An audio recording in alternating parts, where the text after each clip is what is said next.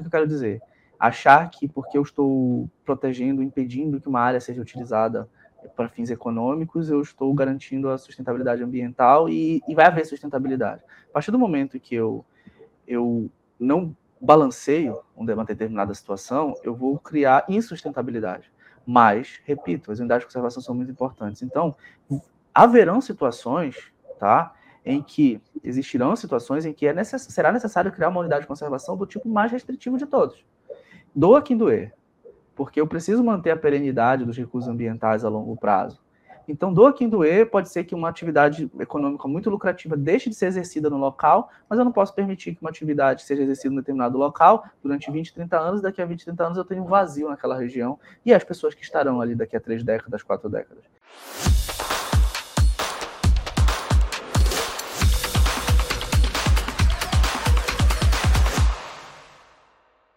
Olá, esse é o DAP, Direito Ambiental na Prática, o canal no YouTube, podcast e estamos aqui hoje com um tema muito interessante, muito pertinente. Acredito que a grande maioria das pessoas que nos acompanham aqui já me conhece. Eu sou Advan, advogado, especialista em direito ambiental, e estou acompanhado hoje pelo mestre professor Tiago Martins.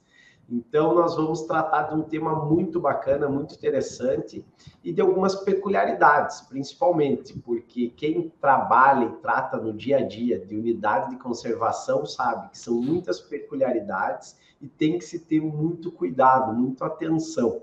Então, nós vamos saber hoje se é possível utilizar recursos naturais em APA, não, não é possível, quais suas modalidades, como sabemos como enfrentar problemas e possibilidades de utilização, então, desses recursos. Tudo isso hoje o mestre aqui, doutor Tiago Martins, vai explicar. Seja bem-vindo, Tiagão. E aí, tudo certo, gente? Como é que vocês estão? É, mais, um, mais um episódio, né? Um prazer estar com todos vocês aqui. Mais um episódio do DAP que nós estamos gravando hoje para falar não só de APA, né, Vamos Falar de unidade de conservação. Né? Vamos falar sobre unidade de conservação, entender um pouco mais unidade de conservação. Salvo engano, esse já é o nosso terceiro episódio em que a gente vai tratar o tema de unidade de conservação. Já conversamos com a Sara Romero, com a Indara Aguilar, e hoje nós vamos tratar aqui de alguns aspectos que ainda não trabalhamos nos outros episódios sobre unidade de conservação aí. Eu e o Advan vamos conversar um pouquinho. Lembrando que agora o nosso formato é um pouco menor, a gente decidiu que os podcasts terão em torno de 40 minutos, a pedido de vocês para que não fiquem muito longos, para que todos possam assistir de uma assistir ou ouvi-los de uma vez só.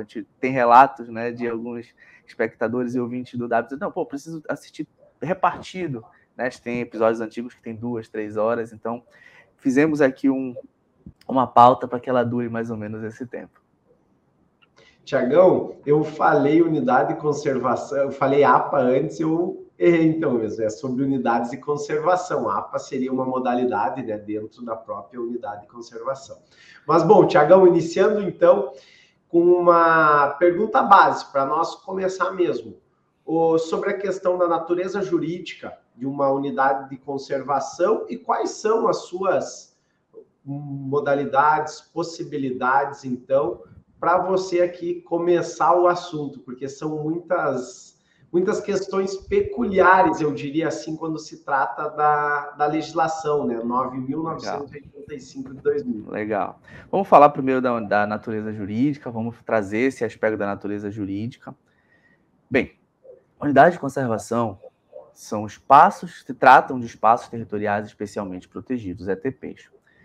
Essa figura de espaços territoriais especialmente protegidos, elas têm um fundamento constitucional no artigo 225, parágrafo 1 inciso 3 que diz que serão criados em todas as unidades federativas espaços territoriais especialmente protegidos, que serão destinados a estes espaços uma proteção especial, ou seja, são espaços territoriais, devido às suas peculiaridades, vão receber um tratamento diferenciado não são só as unidades de, de, unidades de conservação, com base na Lei 9985 de 2000, como o Advan falou, que recebem esse tratamento.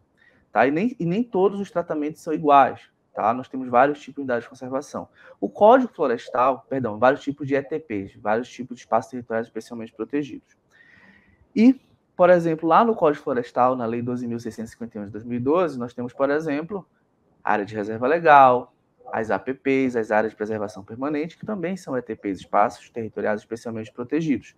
Por sua vez, a Lei 9985 de 2000 traz para a gente as unidades de conservação, que são tipos de ETPs, tipos de espaços territoriais especialmente protegidos, que têm as suas seus grupos, seus, suas subdivisões, e cada uma dessas unidades de conservação, dependendo de qual seja, terá um regime protetivo diferente, terá um objetivo diferente, visando a proteção do meio ambiente ecologicamente equilibrado. O mais importante disso tudo, e o grande cerne desse debate, é levar ao, ao público, não só ao público jurídico, ao público dos profissionais que atuam na área, mas ao público como um todo, entender essas diferenças para que não hajam confusões, que elas são comuns, inclusive. É normal acontecer, por exemplo, a gente chegar num local para debater sobre APA, como o Adivan falou ali da APA, ele está com a APA na cabeça, estamos trabalhando no caso emblemático envolvendo a APA no escritório, mas é comum a gente chegar num determinado local para conversar com a população, tudo mais, explicar sobre a APA, e nessa conversa a pessoa começa a fazer perguntas e diz: Ah, mas eu já me falaram que em APA é, não pode isso, não pode aquilo, e quando você está vendo a pessoa está fazendo a confusão da APA com a própria APP, que é, é outra lei, outra coisa. Dentro de uma APA eu vou ter APPs, por exemplo. Então, essa conjugação que as pessoas não entendem. Então, o foco aqui é levar essa compreensão para que as pessoas possam entender as diferenciações, como há essa conjugação, como eu posso compreender para melhor discutir entender quais são os meus direitos, quais são os direitos da coletividade em relação às unidades de conservação. Exatamente, eu acho que fazendo um paralelo aqui é importante separar os termos da própria legislação, conservar e preservar, porque o conservar você vai poder utilizar aquela unidade de conservação específica daquela modalidade, mas de modo que você consiga conservar ela, mas você vai poder utilizar. Claro, sempre preservando flora, fauna, que é o objetivo principal de uma unidade de conservação, por isso ela foi criada então. E o preservar, não. O preservar é que você não vai poder utilizar, vai ser somente possível uma visitação, uma conhecer um determinado parque. Então, isso que eu acho que é o importante, eu acho que aqui vai entrar o, o grande know-how do podcast de hoje que o Tiagão vai explicar para todos nós, então. Mas, puxando aqui o, o leque, é importante falar que a base constitucional da legislação, ela, porque foi criada a Lei 9.985 de 2000 e posteriormente o decreto que o regulamenta. 4.340, com base na Constituição, artigo 225 e o parágrafo 1 e seus incisos, regulamentando, então, essa base constitucional. Tiagão, gostaria de te ouvir também sobre a questão de criação, como que se cria uma unidade de conservação, por que, que ela é criada uma unidade de conservação? E quem pode criar, se é somente a federação, se é somente o Estado, o município pode criar também. Eu acho que isso é, é muito importante de comentar. Legal. Bem, é, isso é um ponto importante baseado na pergunta, porque, por exemplo, na prática, você também chega nos locais para conversar, explicar sobre uma determinada situação, e as pessoas chegam assim, ah, isso aqui não pode, isso aqui é uma unidade de conservação. Aí a pessoa está confundindo com APP, reserva legal, né? Por exemplo, reserva legal vai incidir sempre em imóveis rurais, né? No percentual de 80%, por exemplo, na Amazônia Legal, 35%, é, em área de cerrado, dentro da Amazônia Legal, área de floresta, 85%, 80% em área de floresta na Amazônia Legal, 35% área de cerrado dentro da Amazônia Legal, e 20%, por exemplo, dentro da Amazônia Legal de Campos Gerais, e 20% em resto do país. APP, nós temos as APPs que, em regra, são ex-villages. A lei diz, por exemplo, que mata ciliar de beira de rio é APP, pronto, então é APP. Unidade de conservação, ela vai existir, mas ela não vai existir de uma forma direta. Ela precisa de um ato do poder público. Artigo 22 tá, da Lei 9985 de 2000 vai dizer que a unidade de conservação é criada por ato do poder público. E isso é um entendimento tranquilo, pacificado, é um entendimento que não há é, questionamento sobre esse, o termo ato do poder público. A criação de unidade de conservação ela pode ser oriunda tanto de um ato oriundo do poder legislativo, através de uma lei formal em sentido estrito, bem como ela pode ser oriunda de um ato do poder público considerado é, considerando o poder, o, a capacidade relativamente legiferante do poder executivo. Então, por exemplo, a edição de um decreto pode criar uma unidade de conservação. Então, esse é o primeiro aspecto. É sempre o ato do poder público. E sim, tá?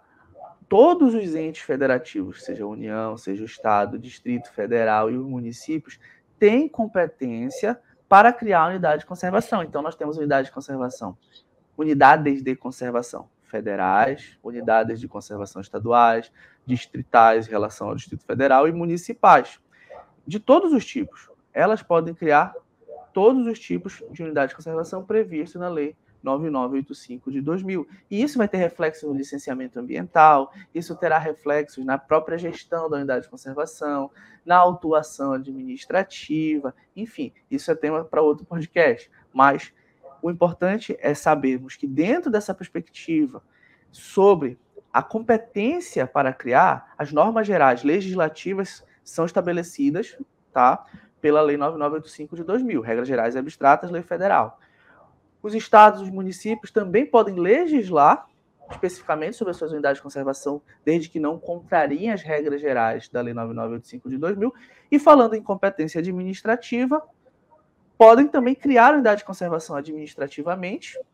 Claro, administrativamente sempre farão a gestão das unidades de conservação, mas lembrando que a criação, que foi a tua pergunta, tá, pode ser feita tanto por ato do poder público através de um ato legislativo oriundo do Poder Legislativo, como através da edição de norma oriunda do Poder Executivo, por todos os entes federativos. Perfeito, Tiago. Acho que fica muito claro isso e é muito importante, porque ele depende de um ato do legislativo para se existir uma unidade de conservação. Ou Ela do próprio vai... executivo também, ou do próprio executivo. Pode ser por lei ou por decreto.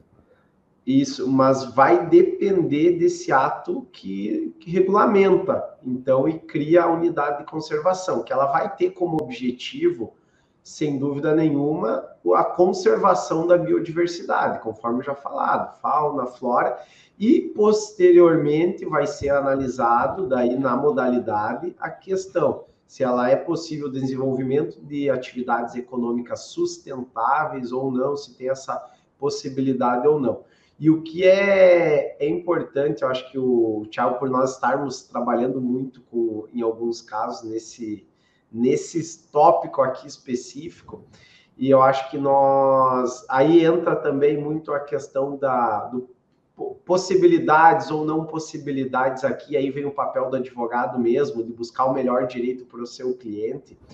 E, a, e a, aí não pode chegar lá, você está trabalhando regulamentando um desenvolvimento e que vai, vai acontecer de modo natural. Vocês vão utilizar, a, a população vai crescendo, vai desenvolvendo economicamente, não pode chegar lá o poder público, o Ministério Público, enfim, e determinar que aquela, aquela localidade lá ela é intocável, ela é de uso integral. Não, ela tem que existir uma regulamentação. Então, acho que isso é muito importante e é necessário ficar claro aqui. E, Tiagão, como que você visualiza o teu entendimento, assim, até de possibilidades ou não, e como ocorre uma extinção, por exemplo, de uma unidade de conservação? Quando isso ocorre, como a legislação prevê, isso é muito importante também nós sabermos. Vamos lá, vamos trabalhar não só a extinção. A extinção é o último caso, é possível, mas é o último Alterações, caso. né? Exatamente. Vamos, vamos, vamos trabalhar os tipos de alterações, tá? No próprio artigo 22, por exemplo, se a gente for lá para o parágrafo 6 ela vai falar que é possível, tá? Você ampliar uma unidade de conservação. É possível você ampliar a unidade de conservação. E se quem estuda o direito administrativo, lembra que nós temos um princípio que é o princípio da paridade das formas. E eu acabei de falar para a gente aqui que um, um, uma unidade de conservação pode ser criada tanto por lei quanto por decreto. Vamos imaginar uma unidade de conservação criada por um decreto. E a, a criada pelo, pelo município, por exemplo. E essa municipalidade criou uma unidade de conservação do tamanho X. Hoje há a intenção de se ampliar essa unidade de conservação para 2x. É possível essa ampliação? Sim, é possível, essa ampliação. Tiago, via decreto? Também sim, é possível. Desde que os limites originais tá, não sejam alterados. Olha, eu vou ampliar para o norte, mas eu vou reduzir no sul. isso já não seria possível. Se eu vou só ampliar sem alterar os outros limites, ou seja, sem reduzir em outra parte, tá? Eu posso fazer essa ampliação por um, por um instrumento que criou a unidade de conservação do mesmo nível hierárquico. Então, por exemplo, decreto pode ampliar. Agora, claro, desde que haja consulta aos interessados e siga o procedimento relativo à unidade de conservação específica. Não é se é parque nacional, se é um parque estadual, se é uma APA, se é uma RESEX, enfim, desde que se, se siga os procedimentos do regime jurídico específico daquela unidade de conservação. Então, se eu vou fazer ampliação, se alterar os limites, os outros limites da unidade de conservação, eu vou anexar uma, uma parte dessa unidade de conservação sem, sem reduzir em outra parte, por exemplo, reduzo aqui e aumento ali. Se eu vou reduzir numa parte para aumentar em outra, eu já não posso fazer dessa forma que eu falei para vocês. Se simplesmente eu estou aumentando sem alterar os outros limites, eu posso, por exemplo, se eu criei por decreto, eu posso fazer essa ampliação também por decreto. Agora, se eu vou fazer uma alteração de limite de uma unidade de conservação, ou até mesmo fazer a desafetação dela, extingui-la, tá? Então, isso só pode ocorrer por lei. E aí eu relativizo a paridade das formas. Então, imagine uma unidade de conservação que foi criada por, por decreto, mas a municipalidade, que é, por exemplo, foi o nosso exemplo que trouxe, uma unidade de conservação criada pelo município, mas isso pode ocorrer tanto pelo Estado, Distrito Federal pela, ou pela União, que é ampliar ao norte, mas reduzir ao sul. Para fazer isso, só por lei. Por quê? Porque eu vou ter uma redução. Por mais que eu tenha um aumento em outra parte, eu vou ter uma redução em outra parte. E pode ser que naquela parte do sul, ali que vai ser reduzido, eu tenho, não seja tão benéfico ao meio ambiente. É necessário que tenha maior, maior segurança jurídica naquela situação para ter compensações ou entendimento. Mesma coisa para a desafetação. É possível haver essa desafetação? É possível. É possível extinguir unidade de conservação? Sim. Só que existe o princípio da vedação ao retrocesso ambiental. É um princípio que ter, há de se ter questionamentos, há necessidade de analisarmos criticamente, mas é um princípio existente. Tá? muito, muito difundido pelo professor Morato Leite, pelo professor Patrick Ayala. Né? E quando a gente traz é, essa noção, a gente precisa entender que ah, se eu for extinguir uma unidade de conservação, eu estou retroagindo né, na proteção ao meio ambiente. Então, se eu vou extinguir uma unidade de conservação, é necessário que eu tenha uma compensação em relação àquilo, para que o meio ambiente não reste afetado, para que não se reduzam ganhos socioambientais que a sociedade recebeu. Então, é necessário então que isso ocorra de uma forma juridicamente mais segura, porque se a unidade de conservação tivesse sido criada por decreto e eu puder, a qualquer momento, que se mude o entendimento é, da administração pública, mude a gestão, e eu vou lá por decreto, reduzo, extingo, desafeto a unidade de conservação, ou aumento ela de uma forma enfim, de uma forma impensada, devido à precariedade do instrumento que é o decreto, eu posso conferir essa unidade de conservação uma certa insegurança jurídica e não é isso que se busca. Não é esse o objetivo, através do momento que se diz que eu permito a criação de unidade de conservação por ato do poder público.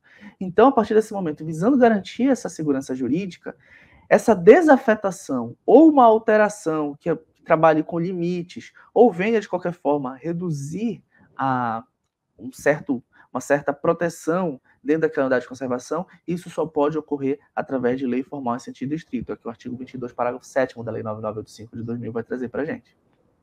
Perfeito, Tiagão. Que aula, hein? Estou aprendendo aqui, como sempre, com o mestre. Uh, Tiagão, e você, puxando mais agora, quero uma opinião tua sobre isso que você falou. Como eu sei que você dá aula ali, ministra aulas em pós-especializações que trabalha com o Brasil inteiro, acredito que você uh, tenha essa tenha que ter essa, esse conhecimento também para apresentar um grande diferencial. Nós sempre mencionamos muito que o Brasil ele é um continente dentro de um país. Então, como existem biomas, nós sabemos que o bioma amazônico é muito diferente do tratamento do bioma o Pampa, aqui falando lá do Rio Grande do Sul. Então, essa, essa questão, você, por, por experiência, você acredita que tem uma certa dificuldade de atuação quando você quer trabalhar com uma atividade no bioma amazônico para o bioma pampa? Não, a legislação ela é federal, ela tem que ter a, o mesmo entendimento indiferente dos biomas. O que, o que eu gostaria de saber de ti é esse lado mais pessoal teu. Não, vamos preservar um pouco mais aqui. Você acabou de falar que não pode ser o, que vai ser regulamentado no sul não pode ser prejudicado no norte. mas eu gostaria de ouvir de você assim essa questão, se tu acha que hoje, pelos parques, pelas unidades de conservação que existe, falando de modo nacional, você acredita que existe mais no norte, mais no sul? Uma opinião tua mesmo, como você tem visto? O ponto, o ponto básico, Advan, é entender que a Lei 9985 de 2000 é uma regra geral e abstrata. Tá? Então, ela não, tá, ela não cria as unidades de conservação nos locais. Qual é o ponto? É entender que não dá para ter uma legislação uníssona para o país inteiro. É impossível. Tá? É impossível. Então não adianta a gente querer que aplique a lei da mesma forma no sul, no sudeste, no norte, no nordeste. Por exemplo, se eu falar de Amazônia e Pantanal, claro, é uma área que precisa de uma proteção e uma atenção diferente. Mata Atlântica também, Pampa também. Mas quando a gente trata de região amazônica, o clamor é maior, Pantanal, o clamor é maior.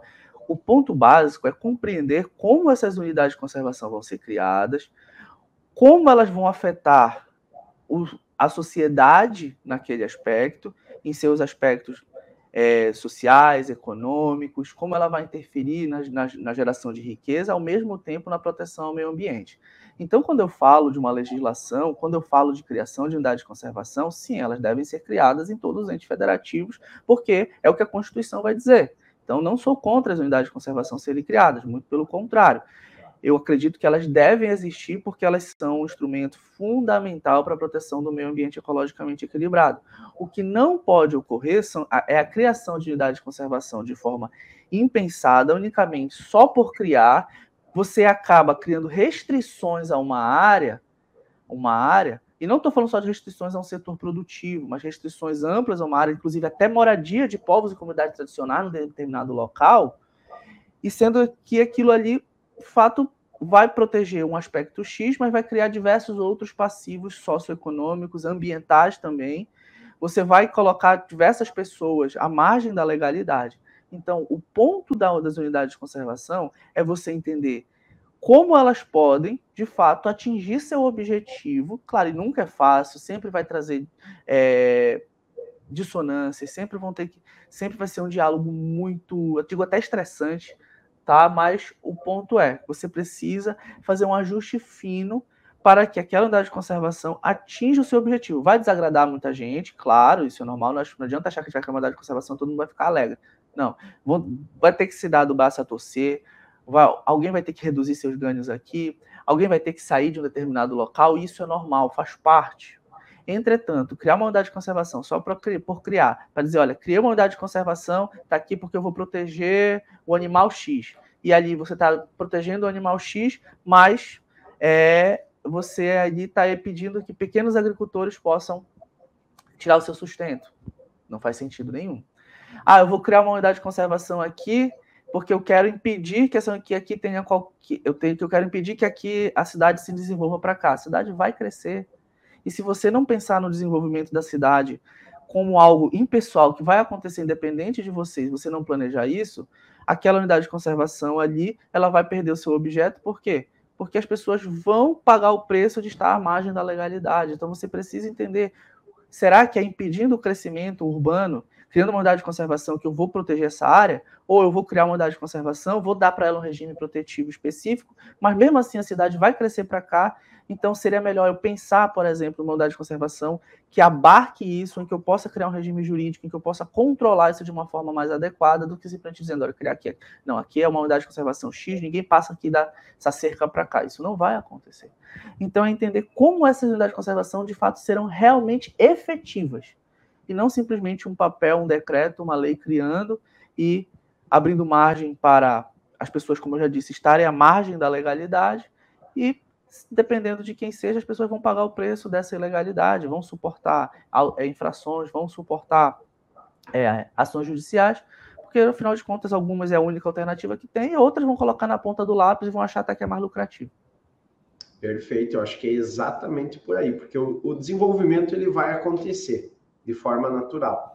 Então, ao ser criada uma unidade de conservação, ela deve ter esse fim, não só de olhar de preservação, mas o olhar de auxílio ao desenvolvimento também, devido às inúmeras ações que poderão ocorrer. E nós, inclusive, né, Tiagão, estamos trabalhando aí em alguns casos, não é só um, são, em alguns casos, justamente com o interesse comum do desenvolvimento, onde o poder público foi lá e olhou tão somente a questão da preservação, que o meio ambiente é intocável. Não se pode ter esse olhar, porque o direito ambiental ele é um direito, ele não foi algo criado para se defender tão somente o meio ambiente, e sim pensado para desenvolver.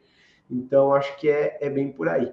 Mas puxando um outro leque aqui, Tiagão, e bem nisso que nós estamos também, eu gostaria de que você comentasse, é um leque mesmo, porque são 12 uh, tipos de unidade de conservação. Gostaria que você falasse um pouco como elas são divididas e depois falar sobre essas uh, tipificações, na verdade, não sei se nos tipos mesmo de, não, os 12 tipos a gente não tem, consegue falar, né? É impossível falar dos 12 tipos aqui. Depois eu até estava pensando, Tiagão, depois acho que seria interessante nós deixar abaixo aqui na descrição do, do vídeo, do áudio, nós colocarmos a, a legislação, o decreto, Sim, é.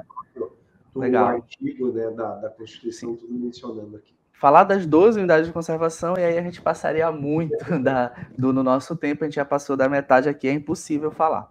Mas qual é o ponto aqui? Nós precisamos entender, primeiro ponto aqui, cada unidade de conservação, são 12 tipos, né? É, cada unidade de conservação cumpre um objetivo específico. Então, cada uma vai ter um regime protetivo específico. E quando você vai criar ela na prática, cada unidade de conservação ainda vai ter as suas normas internas específicas. Então, nenhuma unidade de conservação é igual a outra. Não tem, então, isso torna a situação complexa nenhuma. Ah, nós temos um parque X no Pará e nós temos no Pará mesmo outro parque Y. Esse parque X é diferente do parque Y. Por mais que tenham, sejam parques estaduais né, e tenham uma natureza jurídica, surjam do mesmo instituto, eles na prática vão ser muito diferentes. Então isso é importante que a gente entenda. E a própria lei 9985 de 2000, que institui o Sistema Nacional de Unidades de Conservação, pegou essas 12 unidades de conservação e as dividiu em dois grupos. O Advan falou é, mais no início do podcast sobre a importância da gente fazer a diferenciação do termo conservar e preservar, né? E a ideia do conservar é aliar a atividade antrópica, né, com a manutenção do meio ambiente ecologicamente equilibrado. Quando eu falo preservar, a, a exceção é isso. A regra é afastar a atividade antrópica, é o caso das APPs, das, das, das, das áreas de proteção permanente, lá do Código Florestal, por exemplo. A exceção é o permitir que tenham atividades antrópicas em APP. Já nas unidades de conservação é a regra, mas não é de qualquer tipo. Então eu vou ter unidade de conservação que o regime protetivo dela é mais rígido, que elas mais vão se assemelhar a uma visão prote, pro, é, preservacionista do que conservacionista. Mas elas são de conservação porque eu vou permitir, por exemplo, o uso indireto, ou então a pesquisa científica e tudo mais. Então, dentro desse ponto, nós precisamos entender, digo novamente, que as unidades de conservação são divididas em dois grupos. Tá? As unidades de conservação de proteção integral, que tem um regime protetivo mais rígido, e que, independente de qual seja, nós temos cinco tipos de unidades de conservação de proteção integral, tá? Previsto no artigo tá, oitavo da Lei 9985 de 2000. Mas quando a gente traz esses cinco tipos, independente de qual, quais eles sejam, por mais que eles tenham diferenças, peculiaridades específicas em cada um deles, eu sempre, nesse caso, o objetivo dele é manter o meio ambiente ecologicamente equilibrado e só vou permitir o uso indireto dos recursos ambientais dessas unidades de conservação. São unidades de conservação com um regime mais protetivo, mais rígido, tá? Então, é um exemplo, tá? A gente falava aqui, por exemplo, dos parques, parque municipal, parque estadual, parque nacional, são unidades de conservação de proteção integral, tá? E neste caso ali, por exemplo, não, não é permitida a urbanização da área, tá? Para a gente usar um exemplo extremo. Nós temos um outro grupo, tá? Um outro grupo, que são as unidades de conservação de uso sustentável. Não é que elas sejam é, exatamente mais brandas, mas elas são unidades de conservação que permitem o uso de parcela do o uso de parcela daqueles recursos ambientais dentro daquelas unidades de conservação.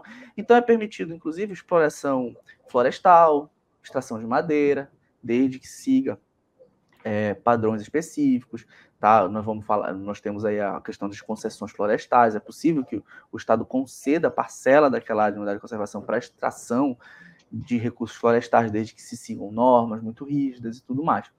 Nós temos unidades de conservação de uso sustentável e essas unidades de conservação, como eu disse, elas vão permitir a utilização de parcela daqueles recursos ambientais, desde que sejam obedecidos regras para esse uso. Então, nós temos aí a possibilidade, como é o caso das APAs, de áreas urbanizadas, né? de desenvolvimento de empreendimentos imobiliários dentro das áreas de proteção ambiental. Então, essa é a divisão. E ali, dentro dessas duas divisões aí, unidade de conservação de proteção integral, nós temos cinco unidades de conservação, e dentro das unidades de conservação de, de uso sustentável, nós temos sete, totalizando 12. A gente pode começar uma série de podcasts, até uma ideia já fica aqui, e a gente explica uma a uma.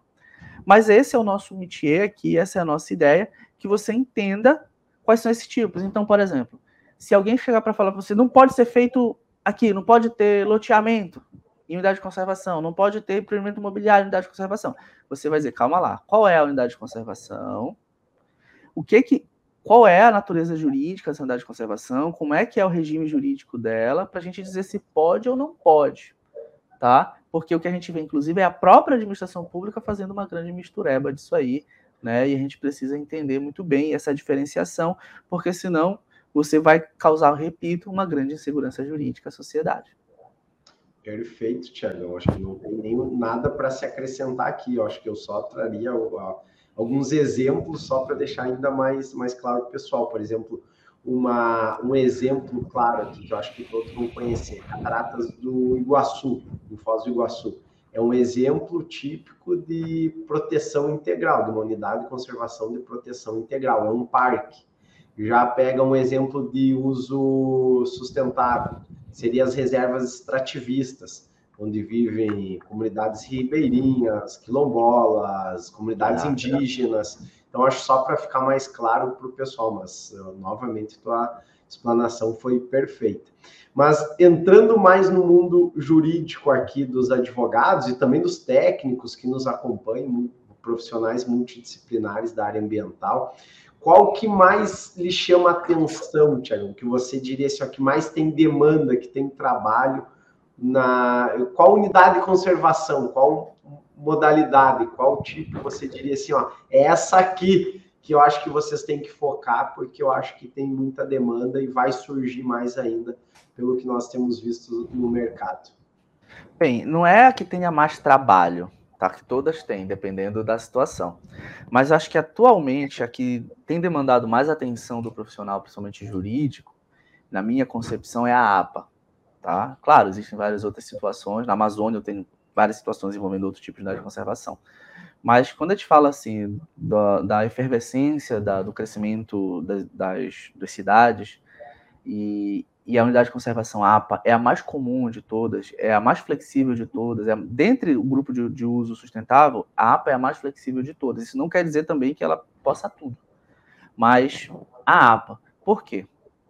É, a APA é uma unidade de conservação que, em regra, é a mais pressionada pelo desenvolvimento da cidade, e ela permite empreendimentos imobiliários, ela permite que a, a área seja loteada, e ela, e ela permite, por exemplo, e aí eu falo da atenção, é, ela permite, por exemplo, inclusive, a regularização fundiária urbana, o REURB.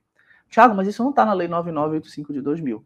É aqui o ponto que a gente precisa trazer, tá? É, muito diz assim, não, é um loteamento irregular, né, está dentro de APA, jamais ele poderá passar por uma correção e ser regularizado. É aqui que a gente precisa ter um cuidado, tá? E por isso que eu digo que é algo onde precisa ter uma atenção, é algo novo e algo que tem chamado a atenção, tá? O REURB, tá? O REURB, a regularização é, urbana, é, fundiária urbana, e nós temos um episódio, mais de um episódio aqui falando de REURB, tá? Posso até colocar aqui na descrição para que vocês possam assistir. Mas é possível que, por exemplo, aqueles aquelas áreas, é, loteamentos irregulares, núcleos urbanos irregulares, que tenham a característica da consolidação, que tenham toda a caracterização normativa de consolidação a partir do marco temporal que foi trazido pela Lei 13.465, que é a lei do REURB, a gente vai verificar que essa lei traz claramente, claramente a possibilidade de haver o REURB, está inclusive em APP, e também diz claramente que é possível ver o REURB, desde que haja o aceite da, da municipalidade, tá? É, deixa claro que precisa ter o aceite da administração pública municipal, tá? Em unidade de conservação de uso sustentável. E quais são os casos mais comuns? São as APAs. Então, hoje eu vejo a APA, devido a essa situação que envolve o reurb, envolve a, a densificação populacional das cidades, como, como uma unidade de conservação que necessita de um olhar mais aprofundado, de um olhar mais atento, principalmente nossa profissionais do direito.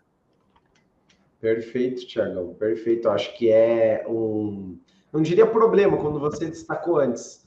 Trabalho vai ter em todas as possibilidades, né? Vão ter em todas as unidades de conservação. Mas eu diria que eu acho que a grande complexidade, uma delas que nós estamos enfrentando em algumas demandas aqui, é porque justamente eu acho que o olhar, não diria nem ideologia, mas o olhar mais defensivo do poder público, às vezes do próprio Ministério Público, você vai estar tá enfrentando né, nessa. E aí vem o embate, aí vem o papel do advogado.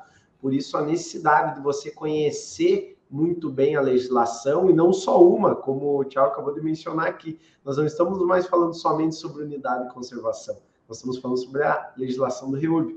Então, é um apanhado legislativo que nós precisamos ter esse conhecimento na hora de aplicar, na hora de enfrentar e buscar o melhor direito ao, ao nosso cliente. Bom, finalizado então a, a, o nosso questionário, foi um, muito, foram muitas perguntas, mas respondido com excelência. Agora acho que fica muito claro aqui o porquê que o doutor, professor, mestre Tiago Martins é o, o nosso head do setor de operações legais, aquele que tem um conhecimento sobre como aplicar enfrentar o melhor direito para o nosso buscar o melhor direito para o nosso cliente no Martins Zanquete Advocacia Ambiental. E, e não só ali, também ensinando e sempre part, muito participativo, tirando todas as dúvidas dos alunos nas especializações, na, na escola de direito ambiental, sempre muito prestigiado e os alunos sempre ficam muito agradecidos com todo o know-how que o Tiagão nos passa, então. Mas eu gostaria de te ouvir, Tiagão, para antes de nós finalizarmos aqui, a sua opinião, na verdade, sobre como você vê essa questão de que é um enfrentamento, querendo ou não, é um embate entre a, a a unidade de conservação que está ali criada, e nós vemos esse olhar do poder público na defensiva para não se, por mais que seja de uso sustentável, para que não tenha um desenvolvimento, para que aquela área permaneça o mais íntegra possível, intocável, para não utilizar aqui outras palavras. Qual que é o teu olhar, Tiago? Como você vê essa questão do desenvolvimento, do crescimento econômico com a utilização dos recursos naturais em unidade de de conservação, de modo geral. Perfeito. Temos que entender que o desenvolvimento é, sustentável econômico, a gente tem, tem, que entender primeiro o que, que é sustentabilidade. A gente começou a, a, a relacionar essa palavra sustentabilidade unicamente ao contexto ambiental. E nós temos vários tipos de sustentabilidade. Se eu ganho, se eu faço um salário, se eu recebo um salário de 10 mil reais por mês e gasto 12, ou seja, minhas finanças não são sustentáveis, por exemplo. Tá? Então, eu preciso entender isso. Sustentabilidade é um conceito de sustentáculo. E nós temos vários tipos de sustentabilidade. Então, eu não posso permitir que é, a falácia da sustentabilidade, ela, não estou dizendo que não existe desenvolvimento sustentável, pelo contrário, mas eu não posso transformar, melhor dizendo, não posso transformar em falácia a sustentabilidade. O que eu quero dizer? Achar que porque eu estou protegendo, impedindo que uma área seja utilizada para fins econômicos, eu estou garantindo a sustentabilidade ambiental e, e, vai haver sustentabilidade. A partir do momento que eu, eu não balanceio uma determinada situação, eu vou criar insustentabilidade. Mas, repito, as unidades de conservação são muito importantes. Então, haverão situações, tá, em que existirão situações em que é necess, será necessário criar uma unidade de conservação do tipo mais restritivo de todos. Doa quem doer porque eu preciso manter a perenidade dos recursos ambientais a longo prazo. Então, doa quem doer, pode ser que uma atividade econômica muito lucrativa deixe de ser exercida no local, mas eu não posso permitir que uma atividade seja exercida em determinado local durante 20, 30 anos, daqui a 20, 30 anos eu tenho um vazio naquela região, e as pessoas que estarão ali daqui a três décadas, quatro décadas. Então, eu ou então já, já tive uma atividade que deteriorou, deteriorou muito uma determinada região e agora eu preciso que o meio ambiente tente se recompor que utilize a ciência agora para que haja uma recomposição naquela área e eu preciso ali proteger aquela área de uma forma que eu não posso mais ter uma utilização econômica da área, e isso vai ocorrer. Só que eu não posso fazer isso de uma forma aleatória, política, eleitoreira. Então eu preciso compreender qual o objetivo que aquela unidade de conservação vai atingir e quais são os reflexos que ela vai ter. E se elas terão reflexos que geram infortúnios, e faz parte também do jogo, pessoas vão ter que sair, atividades econômicas vão ter que ser desfeitas, empregos vão, vão deixar de existir, como eu digo, faz parte do jogo, é, eu preciso preparar a sociedade para isso. Eu não preciso simplesmente criar a unidade de conservação e simplesmente, ó, vocês vão ter que aceitar porque é bom para a coletividade, é bom para o meio ambiente ecologicamente equilibrado. A pessoa precisa comer hoje. Então, eu preciso entender que as unidades de conservação, elas são, é, elas precisam de um ajuste fino, como eu falei, elas são muito sensíveis no seio social, e eu preciso ter muito cuidado no momento de criar, porque hoje, você, você for conversar com muitas pessoas, pela grande ignorância que se criou sobre a unidade de conservação, as, as pessoas acham que a unidade de conservação é algo ruim, e não é. É um grande avanço social. Eu só preciso saber como aplicá-las, entender que elas sempre vão envolver a capacidade de um advogado, de um promotor de justiça, de um gestor público, de mediar conflitos, elas vão trazer conflitos, porque envolve pessoas, envolve interesses diferentes sobre um determinado recurso ambiental, determinados recursos ambientais, mas eu preciso compreender que ela não pode ser criada de uma forma a alijar. Ela tem que ser um elemento agregador. E se alguém, por exemplo, vai sair de uma unidade de conservação e vai ser prejudicado de uma determinada forma, eu preciso, no mínimo, compensar aquela situação. Se, um, se eu vou criar uma unidade de conservação simplesmente para proteger um determinado animal, será que esse animal vai ser protegido mesmo? Será que não existem outras formas de proteger aquele animal, sim, a não ser criar uma unidade de conservação extremamente restritiva? Será que eu não posso criar uma unidade de conservação menos restritiva e criar outras peculiaridades dentro do próprio plano de manejo daquela unidade de conservação? Será que é, como eu já disse, será que é impedindo, dizendo que essa área aqui jamais vai ter o avanço é, imobiliário, que eu vou proteger aquela área? Não é bem assim. Então, eu preciso fazer estudos, eu preciso mediar situações, porque depois que a situação já ocorreu, é, é bem mais difícil você proteger o meio ambiente e aí é bem mais difícil você fazer esses amoldes. Perfeito, perfeito. Acho que é exatamente essa ideia que se tem que colocar, que se colocar como objetivo na criação de uma unidade de conservação, até para rever as atuais criadas, né? Exatamente pensando no desenvolvimento. Já que você não me fez a, a pergunta, eu quero também deixar aqui a minha opinião, porque é exatamente com, com toda a tua fala, Tiago. E acho que nós olhando, e eu resido hoje em uma, uma cidade, Florianópolis, para quem não sabe, que é uma cidade onde ela está em cima da, da Mata Atlântica e está se olhando assim, ó, não, não se falando agora aqui estritamente sobre unidade de conservação, mas tudo é intocável praticamente em Florianópolis. Ela tem uma certa restrição que vem da parte mínima do poder público, eu diria muito mais da questão da própria promotoria aqui, que atuando no momento, onde restringe muita, muitas questões do próprio crescimento. Ou seja, você vê muitas vezes cidades próximas aqui, como Balneário Camboriú, Itapema, desenvolvimento mercado, desenvolvendo o mercado imobiliário com muito mais vantagem comparado a Florianópolis. Não estou dizendo se eu quero ou não, mas eu estou dizendo que o desenvolvimento ele vai ocorrer e ele acaba gerando emprego e acaba gerando melhor qualidade de vida para a população.